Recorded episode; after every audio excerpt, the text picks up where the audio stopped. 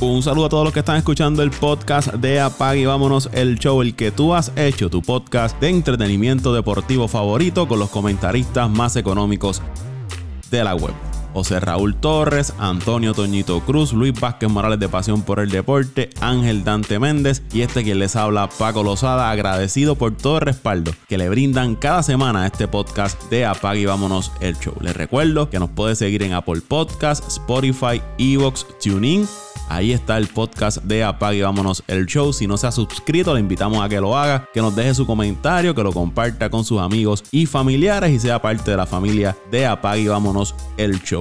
Por ahí está Antonio Toñito Cruz y José Raúl Pitín Torres. Saludos muchachos. Saludos Paco, saludos a Toño, eh, saludos a todos aquellos que nos sintonizan semana tras semana. Un abrazo fuerte eh, nuestros amigos de América Latina, allá en Europa, Puerto Rico, Estados Unidos. Y saludos también a Dante, que me comuniqué con esta mañana y, había empezado temprano a, a, tomar a tomar la, la agüita, como la llamamos nosotros, la, la agüita dulce. Eh, a celebrar Navidades temprano. y, y a Luisito también. Luisito estuve hablando estos días con él mucho, ya que eh, se encargó de cuadrarme mis vacaciones. Y ahí sonó el, el, fantasy, que también estoy haciendo, estamos haciendo el podcast y también aquí trabajando con el fantasy de, una liga de baloncesto que estoy. Pero nada, saludos muchachos. Saludos Paco, saludos a José Raúl Altisín que está por ahí, saludos a Ante que está anda desaparecido, parece que se le pegó la misma mala manía de Luisito, saludos a Luisito que estuvimos en conversaciones más temprano en el día, esperábamos Paco contar con todos para para cerrar el año con broche de oro, pero compromisos de trabajo de cada uno los impiden. Y saludo a los que, con los que nos escuchan, como siempre, semana tras semana, y los que han convertido a este, a este podcast, Paco, en el número uno de deportes en todo Puerto Rico. Apague y vámonos el show. Antes de ir a los temas que tenemos para hoy, José Raúl, ese, ese fantasy que, que tienes ahí en tu equipo hasta ahora.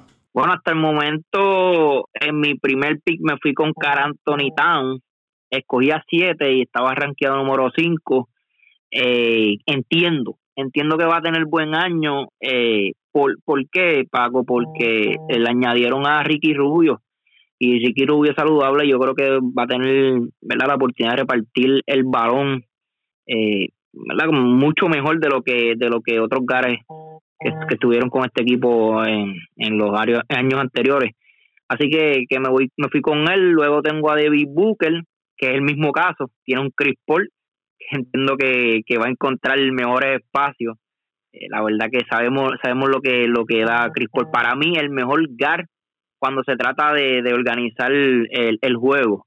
Eh, para mí lo es Chris Paul y entiendo que David Booker se va a, va a aprovechar esto. Y eh, tan escogí después a Paul George en la tercera ronda. ¿Por qué escogí a Paul George? Porque entiendo que este equipo de los Clippers necesita mucho de él. Estos jugadores son orgullosos, entiendo que este año debe tener un gran año, a pesar de que le dieron esa fortuna, ¿verdad?, de contrato. Y por eso me fui con él y en el quinto pi estaba por ahí Middleton.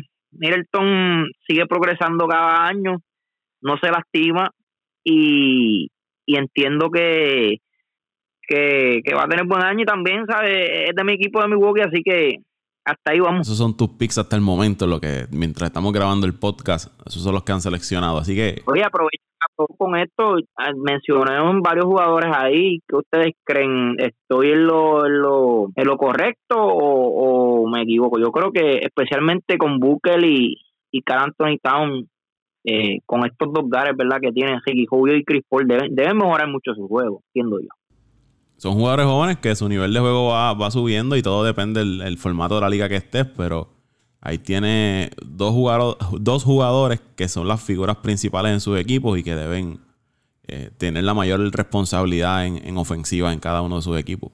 Y Paco, y perdóname, Toño, que, que tú entiendes, ¿verdad? Por lo menos por estos, jugadores que acabo de mencionar que como dijo Paco, depende, depende del formato de la liga, que sea lo que cuente, si es acumulativo durante el día, si es por categoría, pero no se escucha mal el equipo. Aquí el problema de estos fantasy es que muchas veces son cajas de sorpresa. El jugador que tú entiendes que va a estar caliente todo el tiempo se enfría y aquel que está se, enfría regularmente se enfría, calienta y hay unos que tienen juegos buenos, juegos malos y hay que estar monitoreando, que es la clave en estos fantasy, monitoreando y raspando el pegado como nosotros decimos. O, o una lesión, una lesión que vaya a afectar, lo tenga bastante tiempo fuera, también puede cambiarte el fantasy. Exacto.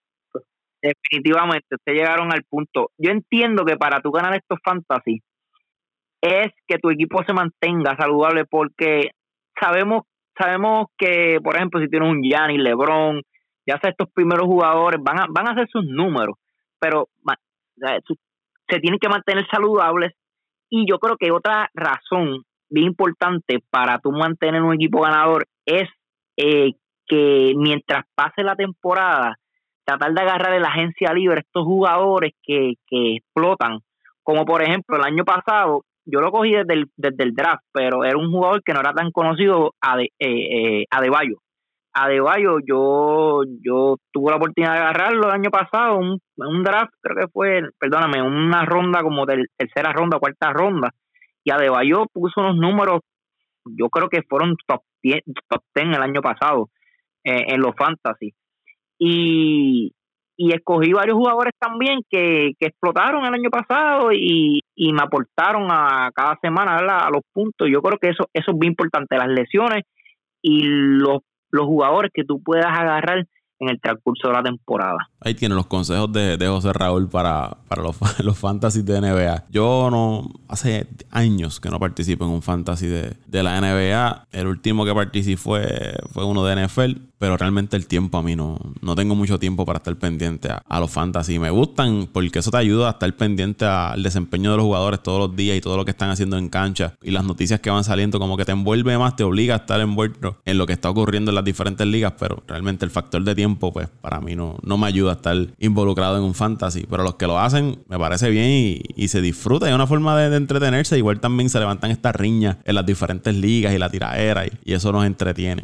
Vamos a los temas que tenemos para hoy en el podcast aquí en Apague Vámonos el Show. Hay que hablar, yo sé que José Raúl está sumamente contento, saltando como el chavo del 8, celebrando Navidades antes de tiempo con esa firma, con esa extensión de contrato que acaba de firmar Janis ante tu compo con el equipo de, los Bucks de Milwaukee, que lo convierte en el jugador con el contrato más largo, más, más grande en la historia de la, de la NBA. Estamos hablando de 228.2 millones de dólares por los próximos próximos cinco años. Si se le añade el contrato de la temporada 2020-2021, que es esta temporada que viene ahora, tiene un año todavía ahí de 27.5 millones. Haría ese contrato cerca de 256 millones por los próximos seis temporadas. 2020-2021, eh, como les dije, 27.5 millones. Ya cuando empieza la extensión de contrato, sería la temporada 2021-2022 con 39.3 millones. 2022-2023, 42.5 millones. 2023 2024 45.6 millones, 2024 2025 48.8 millones de dólares y una un player option para el 2025 2026 de nada más y nada menos 51.9 millones de dólares. Así se desglosa el contrato, la extensión que firmó Giannis Antetokounmpo con el equipo de Milwaukee. Antes quien tenía ese contrato más largo, es más grande, eh, era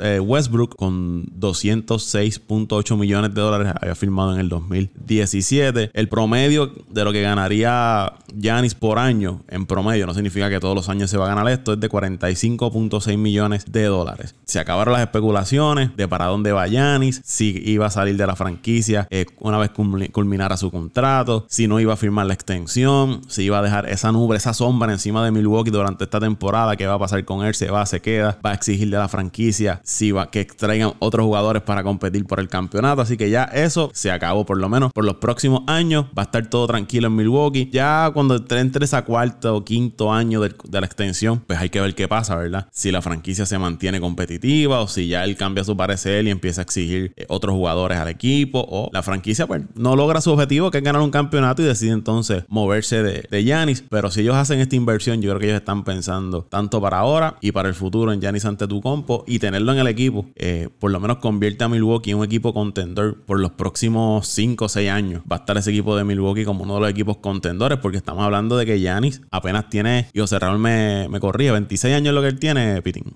26 años, Paco. Estamos hablando que cuando, termine su, contrato va a estar entre los 31 32 años y posiblemente se busque otro eh, gran contrato. Si, sí, sí, si Dios le da salud se mantiene saludable y continúa con esos números, todavía no ha entrado al pic de su carrera. Normalmente el pic de la carrera. De hecho, este, hay, que dar un, alto rapidito ahí.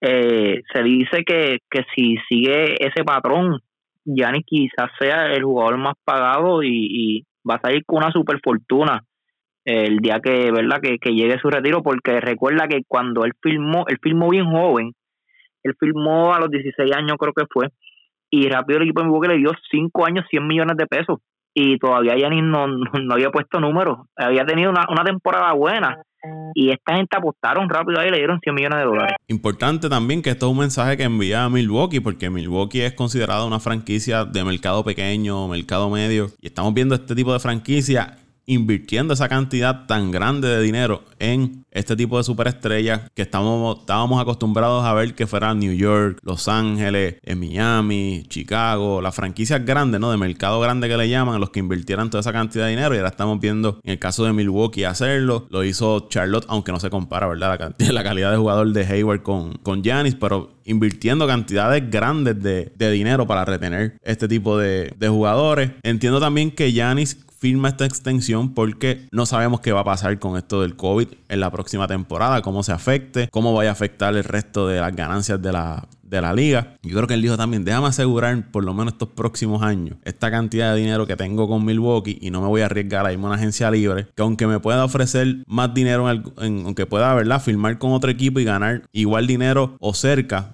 pero si se afectan las ganancias de la liga, entonces me pueden ofrecer menos dinero del que me podía dar Milwaukee. Creo que también eso, ese factor influye en esa decisión. Y aunque él se ha expresado que él se siente muy contento y agradecido porque la franquicia de Milwaukee apostó en él, lo seleccionó en el draft, le dio la oportunidad, eh, lo ayudó a progresar como jugador. Y eso hay que dársela a Milwaukee. Eh, vieron esta, esta pieza en el draft, nadie le hizo mucho caso, se arriesgaron a cogerlo, lo desarrollaron y ahora tienen ahí una superestrella en Giannis Antetokounmpo. Eh, si yo hubiese sido Giannis, no hubiese firmado esa extensión ahora y hubiese quizás de cierta manera presionar un poco más a Milwaukee para que me siguieran armando un equipo que fuera con mayor posibilidad de ganar un campeonato. Calladito, sin hacer mucho ruido, voy extendiendo ese periodo de no firmo, no firmo, no firmo. Vamos a ver cómo el equipo se va comportando y si realmente ellos me quieren y quieren, eh, aspiran a ganar ese campeonato, vamos a ver cómo actúan en los próximos meses. Pero yo sé que Yanni, yo creo que la mentalidad de Yanni es un tipo humilde y, buena gente, como se dice, y no, no estaba en esa de, de quizás forzar a la franquicia a hacer algo que ellos no quisieran. Y ya para terminar y con ustedes, esto cambia completamente el mercado de agentes libres de la temporada 2020-2021. Porque hace varias semanas era Anthony Davis, LeBron, Paul George, eh, posiblemente Leonard, Giannis y otros sinnúmero de grandes jugadores. Ahora ni Anthony Davis, ni Paul George, ni LeBron, ni Giannis van a estar en el mercado de agentes libres. Y todos estos equipos que estaban guardando dinero para ir tras estos jugadores ya no los van a poder ir a buscar como agentes libres. En el caso de Giannis hablaba de Toronto, Miami, Dallas, como los equipos que iban a ir tras Giannis ante tu compo. Se había mencionado mucho el equipo de, Golden State. Ahora la única forma de que ellos pueden conseguir a Giannis es mediante cambios si Milwaukee está dispuesto a cambiarlo. Y yo creo que con esa inversión Milwaukee no va a cambiar a Giannis ante tu compo. Importante también para Milwaukee que ya no pierde a Giannis por nada. O sea, no lo pierden en el mercado de agentes libres, sino que si él pide en algún momento cambio, van a recibir piezas de valor por él. Pero todos estos equipos que estaban guardando el dinero para firmar a Giannis se quedaron con, con las ganas ahora en la próxima agencia libre, lo que sí va a provocar que entonces el mercado de cambio, los Harden, los Bradley Bill, los Rudy Gobert, se muevan entonces los demás equipos que quieren reforzarse y competir por el campeonato a buscar este tipo de jugador, pero mediante cambio. Bueno, Paco, mucha información ahí que traíste. Deja ver por dónde empiezo. Bueno, voy a empezar por, por decir que estoy sumamente contento. De verdad que no me esperaba en ese día esa noticia yo llegué a pensar en un momento de que de que Yanni no iba a firmar la extensión por lo menos ahora en, esta en estas navidades. Eh, después que pasó el cambio yo dije oye eh, el cambio de Holiday me refiero. Yo dije esto es cuestión de una o dos semanas de que de que Gianni firme el contrato y a la vez que comenzaron los juegos de práctica el preseason yo ahí pues dije mm, esto esto lo veo feo para que para que Giannis firme, ¿verdad? Este esta temporada.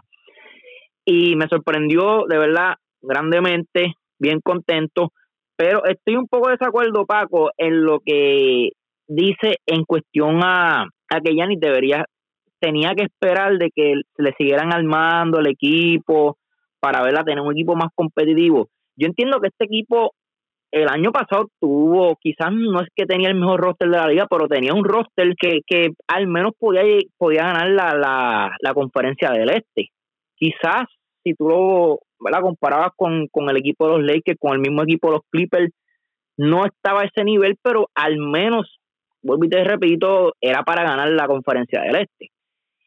Este año el equipo hizo de todo para traer a Holiday, eh, yo no he seguido, personalmente yo no he seguido mucho la carrera de Holiday, pero por verdad, por lo que he visto, por lo que he escuchado, Holiday es un, es un gran jugador, es uno de los mejores jugadores defensivos de la liga, aporta eh, mucho mejor manejo de balón en el juego, eh, es buen tirador, un, ¿verdad? un tipo que te promedia alrededor de 17, 18 puntos por juego. Eh, sabe cómo jugar en momentos grandes, lo demostró en aquella serie con, con junto a Anthony Davis allá en, la, en las playoffs de la conferencia del este hace como unos dos o tres años atrás, ¿verdad? No, no recuerdo bien. Yo creo que, que Milwaukee ha hecho lo, imposible para armar un buen equipo. Eh, también lo hizo con Blexo, que Blexo no le salió ¿verdad? la jugada, pero lo hizo. O sea, trajo un Blexo que Blexo cuando jugaba en, en Phoenix prometía también no hizo el trabajo en Milwaukee, pero era un, jugador que de hecho salieron de muchas piezas también y le dieron un contrato a Blexo. También añadieron a un, a un, ustedes recuerdan que trajeron a, oye, se me, se me fue el nombre, aquel jugador que jugaba de, de Denver, que más, más Mirotic, Mirotic, que lo trajeron en, a mitad de temporada hace dos años atrás, la temporada cuando se eliminaron con Toronto. O sea, este equipo de Milwaukee ha hecho lo que Yanis le ha pedido firmaron también a Middleton, que se dice que, que Yanis también em, empujó en ese contrato para que se quedaran con Middleton, para que, ¿verdad? Si no se fuera, porque dice que entre Middleton y Yanis hay una, una amistad, ¿verdad? Una, una hermandad. Yo creo que, que este equipo hizo, hizo lo imposible. Hizo lo imposible, ¿verdad? Hizo lo necesario para retenerlo.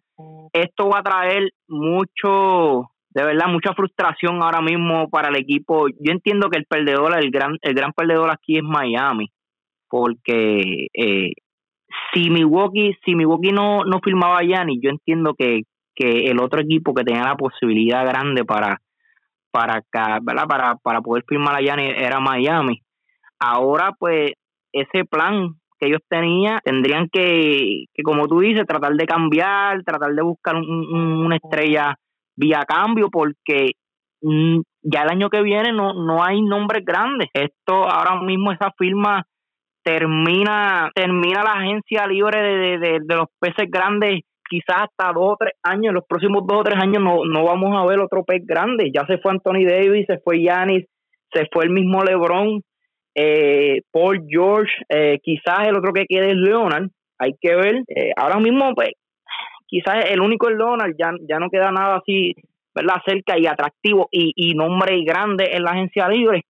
Así que nada, contento y qué más te puedo decir, yo creo que ya tú lo dijiste todo y yo aporté un poquito y, y, es cuestión de que ahora Yanis eh, demuestre que es una superestrella, tiene la oportunidad, tiene el equipo, eh, ya no tiene esa presión, el mismo equipo no tiene la presión.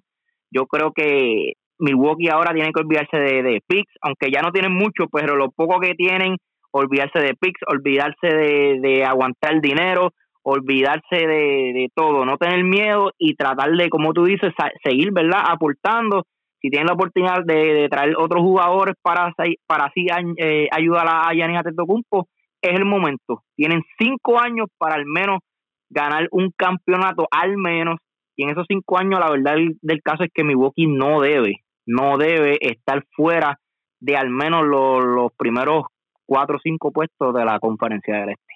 Antes de ir con Toño, esto significa malas noticias para los equipos del este y para los de la división central del este, lo que es Indiana, Chicago, Detroit y los Cavaliers. No hay break en esa división mientras Milwaukee tenga a Giannis Antetokounmpo en el, en el roster y los jugadores que posiblemente sean agentes libres para esa temporada, para finalizar esta temporada, Chris Paul que tiene un player option, Leonard con un player option, Griffin con un play, eh, player option, Mike Conley, Kyle Lowry, eh, Millsap, eh, DeMar DeRozan, Oro Porter Jr., Drew Holiday que tiene un player option, Rudy Gobert, Drummond, Lamarcus Aldridge, Víctor Oladipo. Son los que serían agentes libres así de renombre para al finalizar esta, temporada.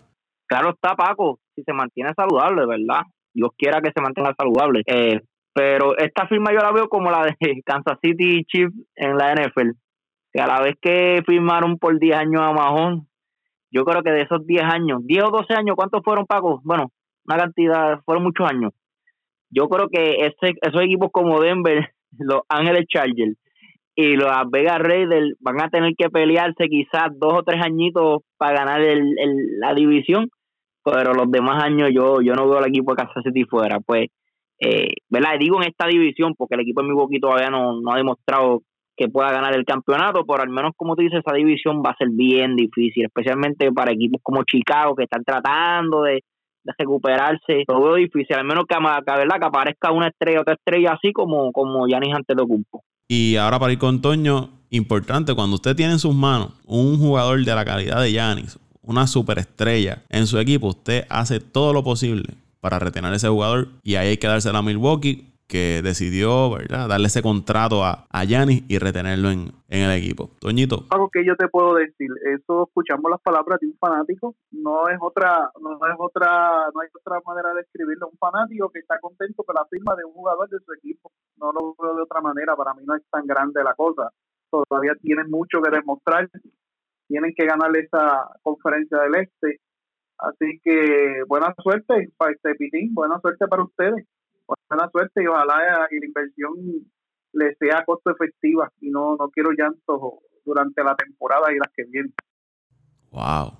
¿Tú vas a dejar eso ahí, José Raúl? Toño, eso es lo único que tú vas a decir de Gianni Antetokounmpo, un tema que se puede, podemos hablar, podemos hablar todo no hay mucho que, no hay, mucho, un, jugador un jugador soso, un jugador que no, no mueve un jugador solamente a los fanáticos de, de Milwaukee, nadie más, nadie más lo sigue. Entonces, Raúl, pues entonces vamos a traerte, vamos a traerte para que lo que sepan lo que es Gianni Antetokounmpo. De hecho, Disney World, tú dices que es socio y Disney World está planeando hacer una película de Giannis Antetokounmpo, por si no lo sabía. Giannis Antetokounmpo, la carrera de este de este muchacho que llegó a los 16 años, que no fue ni un first pick, ni un second, fue un pick número 15, que por eso es una de las razones que él firmó en Milwaukee. Eh, la gente habla de que de que que el dinero, claro, si tiene el bello de tener esa, esa, cantidad de dinero la, va a agarrar, pero pero Giannis Antetokounmpo yo creo que también fue, él se quedó en Milwaukee por, por, por demostrar que, en otras palabras, darle las gracias al equipo de que confiaron en él. Fueron muchos los equipos que saltaron allá en Antetokounmpo que quizás tuvieron oportunidad. Milwaukee lo cogió en un pick número 15, pero quién sabe si, si hasta en la primera ronda este, este muchacho no, no, no se iba. Sabe si hasta en una segunda ronda. Depositaron la confianza y como dijo ahorita Paco, le dieron 100 millones de dólares. Yo recuerdo que yo estaba viviendo en ese tiempo en, en Milwaukee cuando le dieron esa cantidad de dinero y, mi, y Giannis grupo todavía no había pisado ni un All-Star Game cuando le dieron esa cantidad de dinero. Este equipo confió en, en, en Giannis y yo creo que eso, eso tuvo que también eh, ser un factor para, para, esta, para esta firma. Yo creo que, que ¿verdad? la gerencia eh, trabajó muy bien, como tú dices, Paco, y, y nada, todavía no ha terminado. Yo entiendo que deben seguir, ¿verdad? Aprovechar estos años que está él y deben seguir eh, a, aprovechar que, es el momento para, para, aunque sea, llevarse un, un campeonato. Yanis debutó eh, a los 18 años con el equipo de Milwaukee. Fue uno de los jugadores más jóvenes en hacer su debut en el baloncesto de la NBA. Yo, perdón, 10, 16 años, 18 pero pareció un de 16. Y la transformación que ha tenido en el físico Yanis eh, es increíble. Ese muchacho que llegó flaco, eh, con una cara de, persona tímida. Y ahora tú ves a Yanni impresionante en, la cancha. definitivamente. Eh, es, un, es un caso especial, de verdad. Eh, fuera de que yo sea fanático de Yanni, yo creo que, son pocos los jugadores que, ¿verdad? que han pasado por, por una trayectoria como, como esta. Eh, mismo No que, que siempre se quedó en Dallas, que quizás no, no fue ese jugador que tan reconocido como Kobe Bryant, como, como otros, pero oye, en los que vimos a Del Whisky, para mí ha sido uno de los jugadores más dominantes en la cancha. Yo, yo veía estos defensores cuando se enfrentaban a Dallas y, era casi imposible parar a Del Whisky. Y como dice Toño, quizás lo de Soso es también, ¿verdad? Eh, es de donde vienen estos estos jugadores, estos jugadores europeos no no no acostumbran a tener la misma fama y los mismos seguidores que tienen estos, ¿verdad? Los, los, los, jugadores americanos como LeBron James, que ya desde la high school, tú sabes que están ahora con esto de las redes sociales, Zion Williamson, estos jugadores no tuvieron esa oportunidad. A ver, eh, su fama llegó por su por sus números, por sus estadísticas y por su producción, por, por nada más, no por no por ayuda de, nada de redes sociales ni, ni ayuda de, las cadenas deportivas, porque de hecho las mismas cadenas deportivas a veces le, ponen el codo, lo estamos viendo también con el mismo Luca Doncic. Eh, de verdad es impresionante y me alegro un montón por, ¿verdad? por estos jugadores europeos y ojalá que Luca Doncic también eh, pueda algún día tener un contrato ¿verdad? de esta de esta magnitud porque se lo merecen. Son buenos, son igual de buenos que, las estrellas que nacen en, en América. Y ahora que tú mencionas a Luca, voy a tirar esta pregunta. ¿Quién gana primero un campeonato? ¿Yanis o Luca? Bueno, se supone que sea Yanis. Yo te diría que para mí los dos se van en Chivas.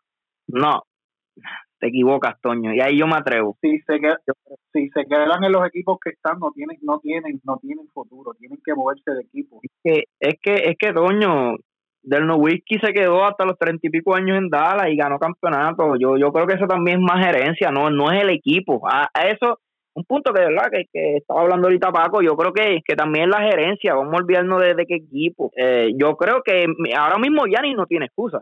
Yanni no tiene excusa con el equipo que tiene. Quizás este año no lo logren, pero todavía el año que viene va a tener la misma plantilla. Y yo estoy seguro que si el equipo de Milwaukee no gana este año, va a hacer los ajustes para traer otros jugadores el año que viene va a tener la oportunidad.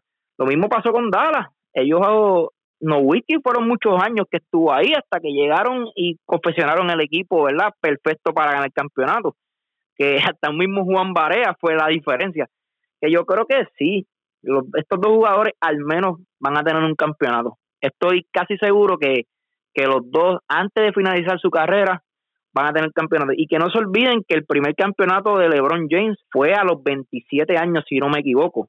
Paco, ¿verdad? 27 o 28 años. Y Gianni Antetokounmpo todavía tiene 26 y Doncic tiene, ¿cuánto? 22 años. Yo pienso que los dos van a lograr conseguir al menos un campeonato en, en su carrera. Por lo menos en estos, vamos a decir, vamos a darle 10 años. En estos próximos 10 años, yo, creo que alguno de los, yo creo que por lo menos los dos van a tener un, campeonato. Y Luca Doncic se perfila como ser la próxima super mega estrella del baloncesto de la, de la NBA. Y yo no dudo que ya mismo esté con ese equipo de Dallas luchando un campeonato. Aunque está en una división del, del, oeste que es un poco complicada, pero el talento de Luca es algo increíble y yo creo que que también va a estar batallando por, por ese campeonato de la NBA. Y de hecho, ya están saliendo estas encuestas y muchos ponen el próximo MVP de esta temporada va a ser Luca Doncic. Y ya para terminar con este tema de Yanis, José Raúl que vivió en Wisconsin. ¿Qué hay en Wisconsin? Hay dinero porque allí tienen a los Packers, a Aaron Rodgers, Ahora Milwaukee le da ese billetal a Yanis y Milwaukee le dio hace dos años a, Christian Jerick. Estamos hablando tres de las principales figuras en baloncesto de la NBA, béisbol de la Grandes Ligas y el fútbol de la NFL filmadas en, Wisconsin. Pero Paco, es un tema que yo estaba hablando estos días con, con, con mis primos que que todo el equipo, la, la, la, la ciudad, no, perdóname, el estado de Wisconsin eh, a pesar de, ser un estado que, no es verdad como estas ciudades grandes, como estos estados grandes, perdón, como Nueva York. Yo, yo, voy a tener que irme para allá, otoño, vamos para allá a ver si, si cae algo allí. Están repartiendo chavos a todo el ah, mundo. Yo creo que la Miller Light ha hecho gran impacto en la economía de Wisconsin. Eh, Wisconsin, ¿verdad? Para los que nunca han ido, es un estado que, que ha ido creciendo mucho, al igual que estados como, yo entiendo que también mismo Indiana, estos estados del norte han, están creciendo mucho, eh, especialmente lo que es la industria. En la industria eh, tenemos, ¿verdad? Yo puedo decir de Wisconsin por lo menos, allí está la Miller Light, allí hay una fábrica, perdón, unos almacenes grandes de, de la misma Amazon, creo que Amazon se está moviendo mucho para esa área, lo que son ¿verdad? compañías así como la Amazon, eh, también está la Harley Davidson, eh, también allí se, se manufactura, eh, Green Bay, que es donde se hacen los, quesos, ¿verdad? Es bien famoso por, por los quesos, pero yo diría que overall es, es más la Miller, la Miller, la Miller Light ha hecho de que esta ciudad se, se convierta en una, una ciudad de, de, mucho progreso económico. Y te digo, otra ciudad que también hay mucho progreso económico es la misma Minneapolis. Quizás es que los equipos no han podido capitalizar eso, pero esos estados del norte sí están creciendo mucho. Y Wisconsin, para que el que es fanático de Wisconsin, aunque su último campeonato fueron los Packers en el 2011, del 2010 Vamos a poner, vamos a poner por lo menos del 2010 para acá. Tenemos equipos como Green Bay que se han mantenido ahí eh, cerca del Super Bowl, ¿verdad? Eh, tienen los mismos Brewers que estos últimos años que no han llegado a una serie mundial, pero se han mantenido entrando a las playoffs con jugadores como Christian Yelich. Eh, ahora le dieron un contrato grande a Christian Yelich y se han mantenido teniendo, aunque aunque quizás no sea un equipo favorito a ganar la Serie Mundial, sabemos que un equipo que, que puede sorprender nuevamente el año que viene y meterse nuevamente a las playoffs, que, que es buenísimo, ¿verdad? Y ahora mismo Milwaukee y los Bucks, que llevan dos temporadas consecutivas teniendo el mejor récord. Eh, también tienen el equipo de colegio Wisconsin de fútbol, que es un equipo que siempre es uno de los mejores 20 a nivel, a nivel nacional. Así que yo creo que que estos equipos eh, han mejorado mucho y proyectan, por lo menos el equipo de los Bucks proyecta cinco años, ¿verdad? Bueno, y el mismo equipo de Green Bay, eh, yo entiendo que tienen también el material para mantenerse en la pelea en los próximos años. Quizás el equipo Milwaukee es el que debe hacer algunos ajustes, pero no está tampoco muy lejos para, para estar también, ¿verdad?, eh, cerca de, de quién sabe un futuro un campeonato. ¿Tú crees, Toño? Nos vamos para Wisconsin. Allí están repartiéndole dinero a todo el mundo. Bueno, por lo menos hasta ahora Rogers se lo ha ganado y Jerry se lo ha ganado. Vamos a ver si Gianni, ahora con este nuevo contrato, es merecedor de ese dinero que le van a dar. Pero ustedes saben lo que yo opino de estos mega contratos. Para mí nadie, ninguno de estos jugadores, llámese como se llame, debe ganar más de un millón de dólares. Porque mientras ellos se ganan cientos de millones de dólares por, por, por un deporte, está la otra parte de niños se mueren de hambre en otras partes del mundo. Pero así es el, sistema. Pero nada, vamos para adelante. Eh, ya José Raúl se desahogó, ya José Raúl habló de lo que quería. Vamos a temas más importantes. Ah, pero está contento, hay que, hay que dárselo porque está contento, muchacho. El muchacho no duerme de empezar el podcast, Paco dio instrucciones de que usted se sirve con la cuchara grande. Y eso está. Y te digo algo, Paco y Toño, que la cuchara va por la mitad todavía.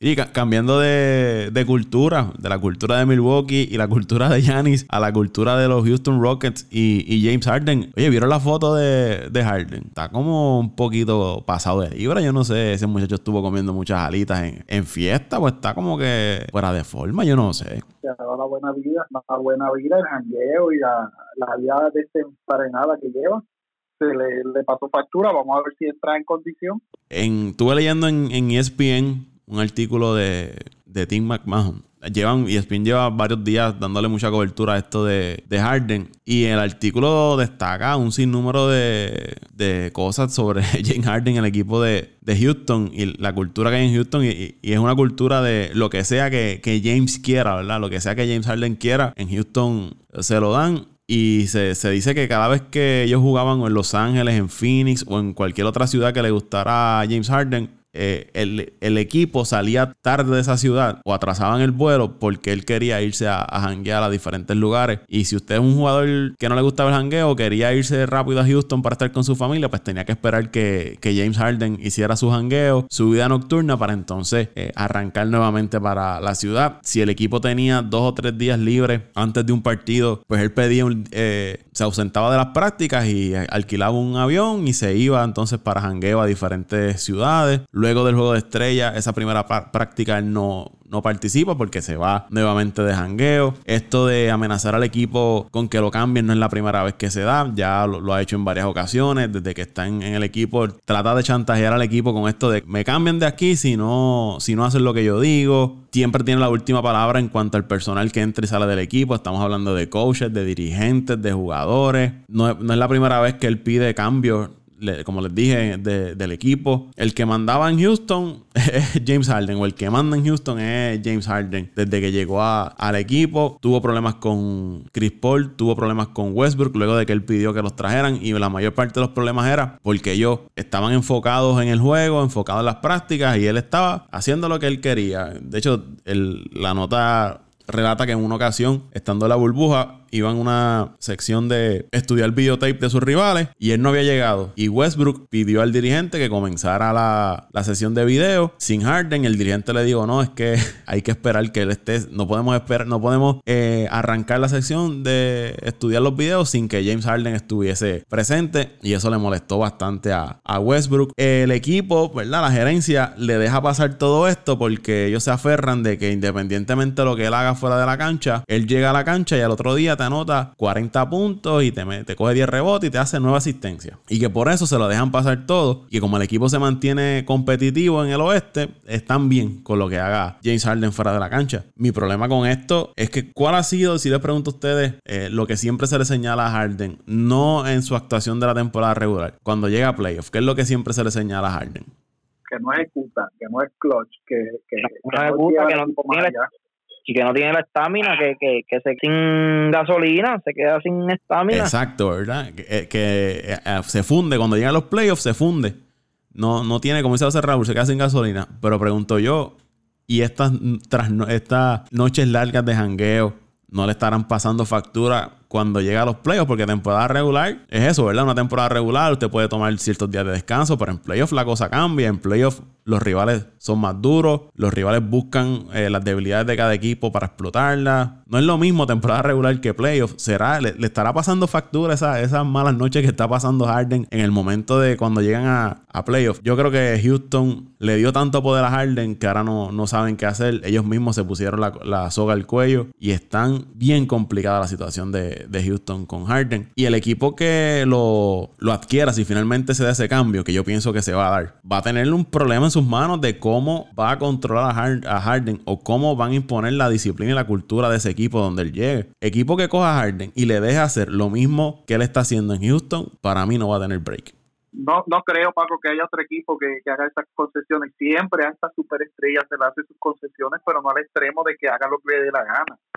Eh, el otro ejemplo fue Leonard con, con, los Clippers, pero no a ese extremo, por lo menos lo que se, se sabe de, él no era ese extremo, sí, de que jugaba un día sí, un día no, un día jugaba muchos minutos, otro día jugaba pocos minutos, pero eso de, irse de jangueo y llegar muerto a otro día a jugar, eh, la habilidad la tiene y va a producir, pero pues lo que hablamos, va a llegar un tiempo en la temporada que el nivel de juego y la frecuencia de juego va a subir y la intensidad de juego sube, que no va a poder aguantar el ritmo.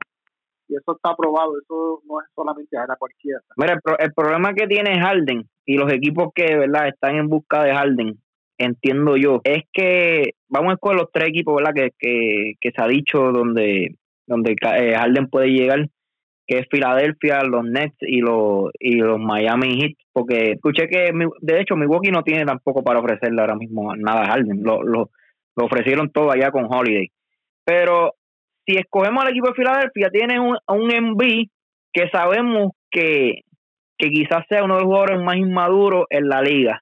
Entonces vas a poner un Harden al lado de, de Yo creo que, ¿verdad? Que, que ese equipo no, no, no, no caería muy bien Harden. Entonces, si sales de Harden, se dice que sale, vas a salir de Simmons. y Simon Calladito uno de los mejores jugadores defensivos de la liga y cada cada ¿verdad? cada año su su sus números y, su y joven un jugador joven y, joven y su verdad sus números y su, su ejecución eh, sigue progresando entonces si tenemos tenemos el equipo Miami que es un equipo un poquito más yo diría eh, cómo lo podemos llamar algo más más army más más estructurado entonces hay que ver ahí porque ahí la, la voz cantante quien la lleva es Jimmy Butler entonces, yo no, yo no creo que James Harden llegue a Miami eh, aceptando el rol de estar por debajo de Jimmy Butler. Lo veo bien difícil. Y Jimmy Butler no va a aceptar ese rol tampoco. Entonces, pasando a, los Nets, tendrían que cambiar a Kyrie Irving. Y tener a Harden y a Kevin Durant prácticamente el mismo juego, eso es cógela y tírala. ¿Quién va a llevar el, verdad? ¿Quién va a tener el control del, del balón en el juego? ¿Quién va a ser el que esa persona que va a organizar el juego? que, que jamás se compara con, con Curry cuando ¿verdad? Durán jugaba ahí el Golden State. La verdad el caso es que yo veo yo veo bien difícil estos equipos, ¿verdad? Donde donde posiblemente Harden, ¿verdad? llegue. Yo entiendo que está bien bien complicado la, la situación para él y para los equipos, ¿verdad? Que están están en la en busca de, de adquirirlo yo creo que se puede trabajar diferentes maneras para lograr un cambio y adquirir a Harden. Que by the way, ya Filadelfia dijo que no, no estaba dispuesto a salir de, de Simmons. Y el equipo de Houston, al parecer, ya está explorando más allá de las opciones que él había mencionado. Él había mencionado Milwaukee, Filadelfia, Miami, Brooklyn, como los equipos que él prefería ir a jugar. Y parece que Houston ya se está cansando de la situación. Y ahora está buscando eh, equipos más allá de eso. Que independientemente él quiera ir a jugar o no allí, ellos van, si consiguen un buen cambio, hacen el cambio y tienes que ir a jugar. No, es, no eres agente libre y firmas donde tú quieres. Si yo hago un cambio, tú vas donde tú quieras, donde nosotros te mandemos, debo decir. Y ahí eh, va a tener que jugar a menos que quiera quedarse en la casa y entonces pues, se busca un, problema eh, con su actitud. Pero yo creo que el mayor problema que tiene Harden ahora mismo es, es la actitud que está teniendo y eh, el abuso del poder, porque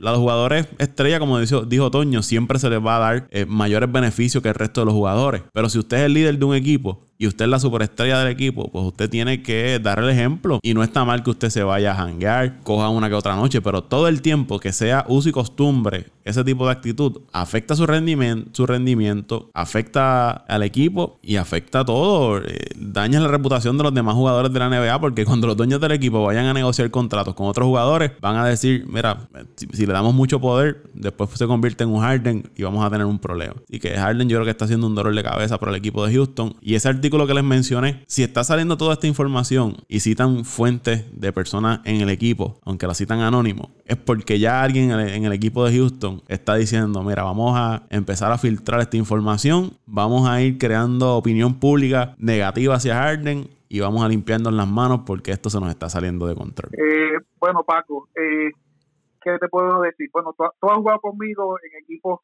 como, como compañero de equipo y, bajo mi dirección. Y sí hay que darle la confianza al, al jugador de que se sienta bien, sí hay que darle la confianza al jugador de que tome parte, no, no en los asuntos de juego como tal y, las decisiones de juego, pero sí de que su opinión se haga sentir.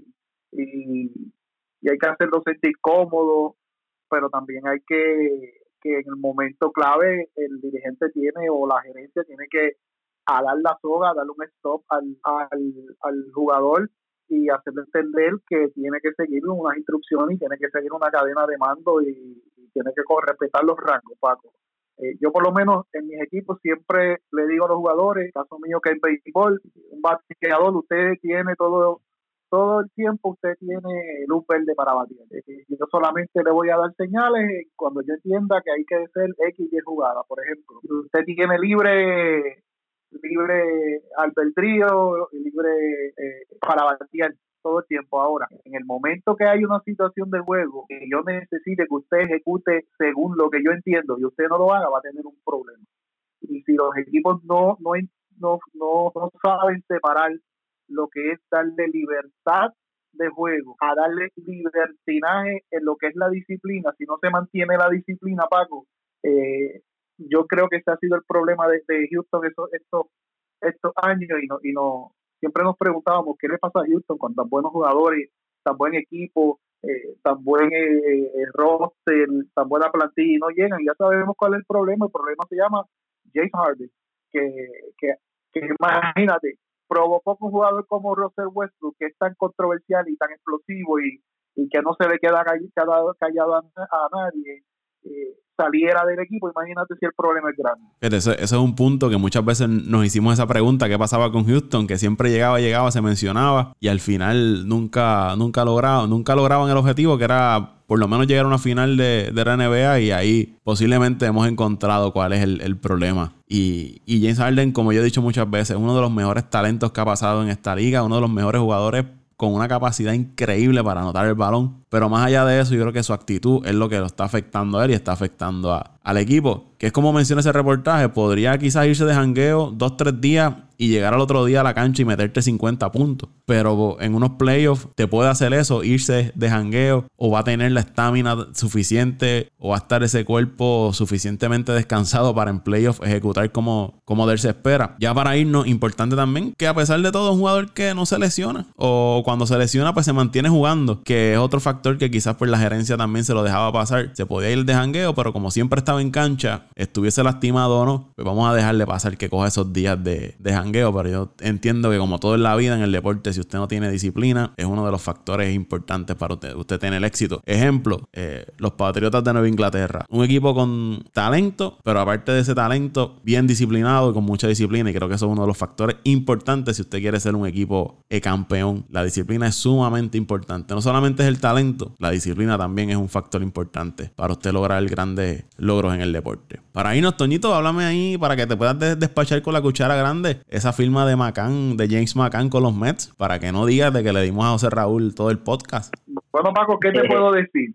¿Qué te puedo decir? Eh, conseguimos una de las debilidades que había sido por lo menos esta última temporada, porque lamentablemente, Paco, eh, traemos a Wilson Ramos porque tenía buenas destrezas defensivas y pues lamentablemente eh, Wilson Ramos se trajo con buenas expectativas, las cumplió en un principio, pero este último año tuvo problemas en su defensa.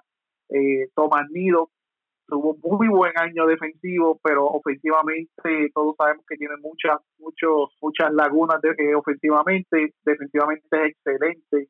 Traímos a Robinson Chirino, que es otro receptor, pues que definitivamente es muy, muy eficiente, pero pues no llenaron las expectativas y trajeron este receptor que como estuvimos hablando durante la semana cuando se dio la firma eh, en, el, en el chat del podcast, es un buen jugador eh, defensivo.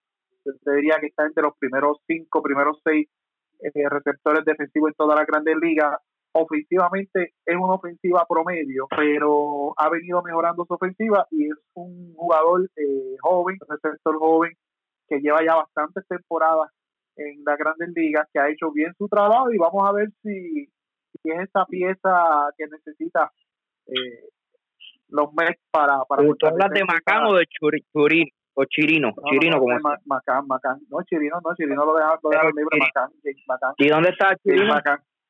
Chirino lo dejaron libre, lo dejamos libre a Chirino y a Wilson Ramos también. Lo dejaron libre, firmaron a Macán. Y no, no, estaba no, no, Chirino estuvo con los medios a final de temporada y eh, entiendo que el segundo receptor va a ser Tomás Nido, va a ser el backup, si no, si no aparece algún otro más.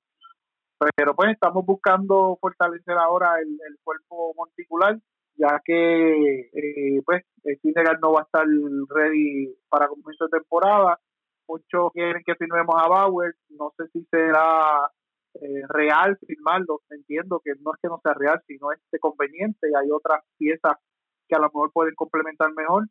Si firmamos a Bauer, eso sería excelente.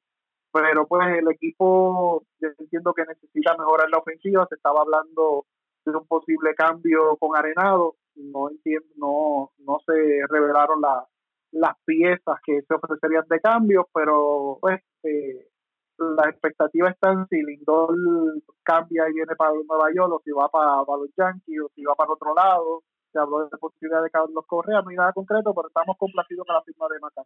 Eh, es una firma pues que, que se supone, según las estadísticas y la trayectoria de ese receptor, ayude, ayude a, Nueva York. Lo firmaron por cuatro años por lo menos ahí van a tener un receptor, esa área de la receptoría que es tan importante, estable en el béisbol de la Grandes Ligas. Se había mencionado Real Muto, pero no, no lograron. Yo creo que el precio de Real Muto anda por, por las nubes en este momento, pero me parece que sí. Yo pienso que Macán es uno de los mejores 10 receptores cuando tú sumas todo, ¿verdad? Ofensiva, defensiva en el juego y, y una buena firma para el equipo de, de los Mets de Nueva York. Y además, Macán viene de 2019, fue al juego de estrella y todavía tiene 30 años, que es relativamente joven, eh, James Maccan. Se había hablado de que estaban detrás de Springer y suena mucho de que vayan a firmar a Springer, veremos a ver. Se la tengo que dar ahí con, con Maccan. Fíjate, buena firmita. Yo creo que. Y para, para gastar todo el dinero de Real Muto, por lo que ibas a firmar a Real Muto, puedes firmar a Macán y otro más, que yo creo que, que fue una sabia decisión de, la gerencia. A, a mí, no, es por, Por lo que se iba a Macán. Por el dinero que firmar, que por el dinero que vas a firmar a Real Muto puedes traer dos pitch, dos lanzadores de reparto buenos, que los hay, los hay, hay lanzadores eh, estelares, ya sean de número dos, número tres en cualquier rotación que, que te puedan hacer el trabajo y, complementar esta rotación de los Mets, o, un buen outfielder, o como lo es eh, George Springer y, y Brandley, que también están por ahí, o un buen cambio por, por, por un buen infielder como lo sería Lindor o Arenado, coger ese, ese, ese contrato de Arenado y, y reestructurarlo al, al, si logran un cambio o si logran hacer un cambio por Lindor o Correa, como se estaba mencionando, traerlo y ofrecer una buena extensión de y tenerlos ahí por varios años, porque esa es otra posición donde los Mets no han conseguido un, un jugador estable, ya yo te diría que desde Edgardo Alfonso, yo te diría, Wilmer Flores tuvo unos años buenos, pero desde Edgardo Alfonso no, no creo que, haya un, campo corto de los Mets que, haya sido así establecido y dominante. Eh, la esperanza estaba centrada en, en Rosario, se supone que este era el año de despuntar y lo que hizo fue para pa, abajo. Eh, pues Jiménez, Andrés Jiménez, que es el muchachito venezolano, eh, despunta muy bien, pero si tú quieres traer un jugador establecido, pues vas a tener que salir de Vamos a ver si logramos eh, fortalecer esa área. La otra opción será traer un segunda base y mover a McNeil o a Davis a la tercera base. Vamos a ver qué, qué qué movimiento trae el nuevo dueño que tiene tiene tiene tiene muchas expectativas con él y, muy buena vibra. Bueno, muchachos, hasta aquí vamos a dar este podcast de Apague Vámonos el Show. A los amigos que nos están escuchando, eh, posiblemente este sea nuestro último podcast que hagamos juntos en lo que de año porque el día de Navidad cae viernes, que es los días que normalmente grabamos el podcast, y Año Nuevo también cae viernes. Y nosotros somos seres humanos y tenemos familia y vamos a eh, querer compartir esos días con nuestra familia. Y al igual que por lo menos yo, por motivos de trabajo, se me va a hacer difícil poder eh, grabar el podcast. Pero eh, agradecido por todo lo que nos han dado, todo el apoyo durante este año, un año difícil con esto de la pandemia, que a pesar de que las ligas que nosotros le damos cobertura aquí se detuvieron, pudimos terminar o pudimos cumplir con el podcast toda la semana dándole contenido a ustedes. Así que de mi parte, gracias por, por el apoyo. Vamos a seguir haciendo por lo menos los podcasts de los picks de la NFL. Eh, los vamos a seguir trabajando, pero este podcast como tal, que es el podcast donde comentamos las noticias más destacadas, tanto en la NBA como en las grandes ligas, pues vamos a hacer una pausa de una o dos semanas. Es lo que comenzamos ya el año 2021. Y además que los muchachos han trabajado mucho y que tienen que ganarse una, unas merecidas vacaciones. Así que de mi parte, gracias. Y José Raúl Toño. Gracias Paco, gracias Pitín, a, a Lance, a Luisito por compartir, por darnos siempre la oportunidad. Y como nosotros siempre decimos, ¿verdad, José Raúl? El, el, el, maestro Paco Lozada, dando la oportunidad a estos loquitos a que hagan de las suyas en este podcast. Y siempre agradecido de, de, de aquellos que nos nos sintonizan semana tras semana y por el crecimiento que ha tenido este podcast, que no es vacilón cuando decimos que este es el podcast número uno de deportes en Puerto Rico, aunque no estemos en, los medios sonando, estamos donde, donde importa, que es en la gente, los teléfonos de la gente, en los smartphones de la gente, en las tablets y la computadora de la gente, y el crecimiento de este podcast es enorme. y gracias a ustedes por el apoyo gracias Paco nuevamente por confiar en nosotros otro año más. Sí mismo es, me uno las palabras, Toño lo dijo todo, eh, gesta por decirle que feliz Navidad a todos los que nos escuchan, feliz año nuevo y que papá Dios me los bendiga y que y que este 2021, ¿verdad? La, la pandemia eh, desaparezca y podamos ver el deporte como, ¿verdad? Como acostumbramos ver y que veamos esos parques y esas canchas y eso, todo lo que tiene que ver con deporte, eh, que vuelva a la, normalidad, que, ¿verdad? Que, así sea y, y vamos para adelante y seguiremos estando semana tras semana, como digo Paco, nos dio los dos, dos semanas de estar libres, yo espero que Toño este sean pagas, ya que eh, este es el tiempo que más se gasta, este es el tiempo que más se gasta. So, nada, muchachos, un abrazo y me siguen José R. Torres, Facebook, arroba pito. Ya se lo olvido. Ay Dios, hay cosas que no cambian. José R. Torres en Facebook y nos fuimos. Toñito Cruz, ¿dónde te siguen en las redes sociales? Como siempre, me siguen en arroba Antonio Cruz 528 en Twitter, arroba Antonio Cruz 528 en Twitter y ahí estamos deportes, políticas, coronavirus, lotería, eh, sociales, de todo un poco hacemos ahí. Siempre nos pueden seguir por ahí, como siempre le decimos, nos pueden escribir, nos pueden dar sus opiniones, que debemos incluir, que debemos mejorar y críticas positivas o negativas porque de todo uno aprende. Y la, la pregunta será, para el 2021, Luisito y Dante, ¿aparecerán?